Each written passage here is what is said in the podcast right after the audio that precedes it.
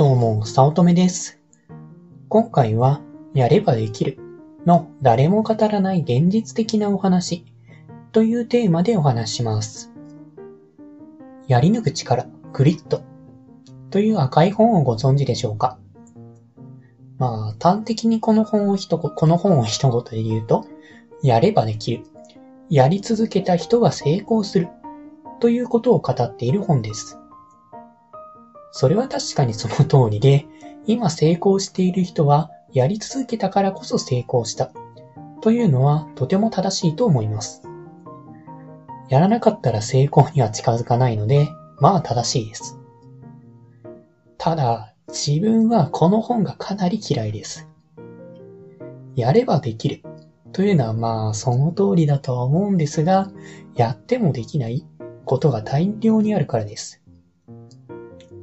例えば、野球を草野球レベルで楽しむレベルになるなら、誰でも簡単にできると思います。簡単な体の動かし方と、おそらくルールが分かれば、あとは適当にできるからですね。でも、一郎レベルのプロになろうと思うなら、何十年単位の時間がかかります。しかも残念なことに、それだけ大量な時間が必要な前提で、必要なのは時間だけではありません。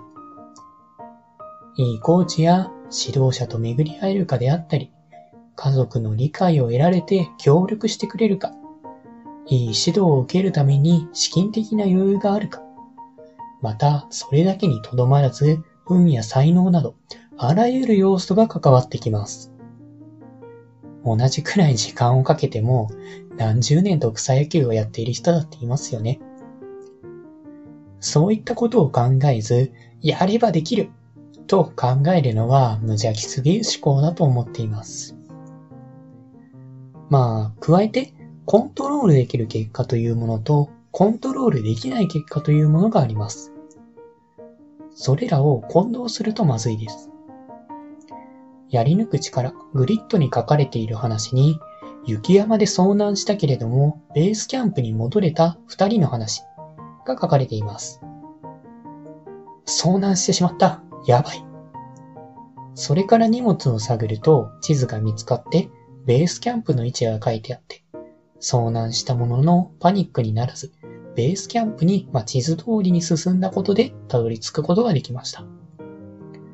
しかし、他仲間からは不思議そうな顔をされます。この地図、全然違う山の地図だけど、どうやってたどり着いたんですか？地図が間違っていたのに、ベースキャンプにつけてしまったんですね。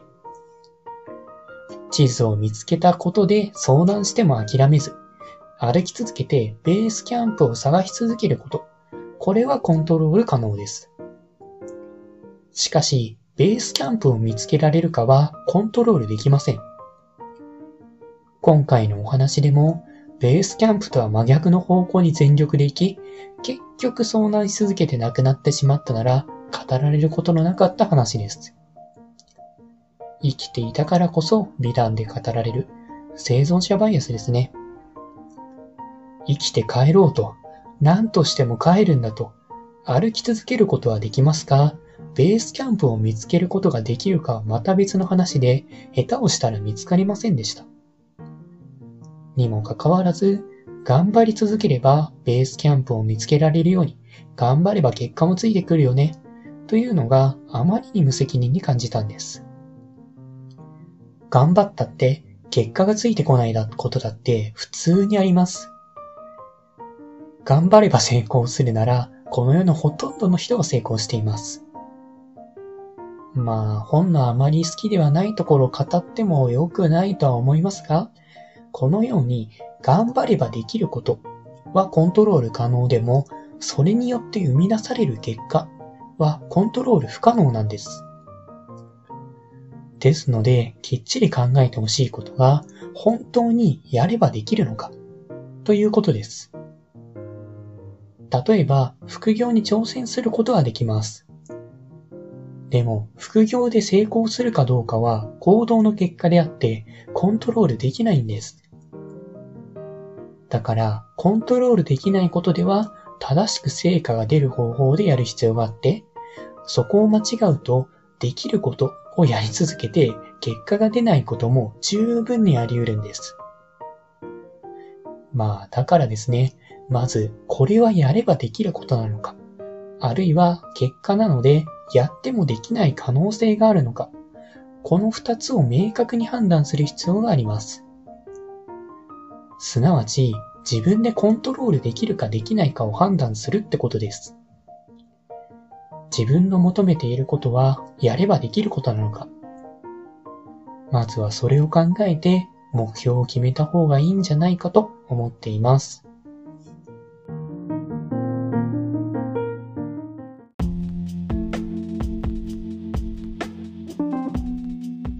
今回も最後まで聞いていただいてありがとうございました。もしよろしければ、いいねやフォロー、コメントをもらえると嬉しいです。副業を始めたい。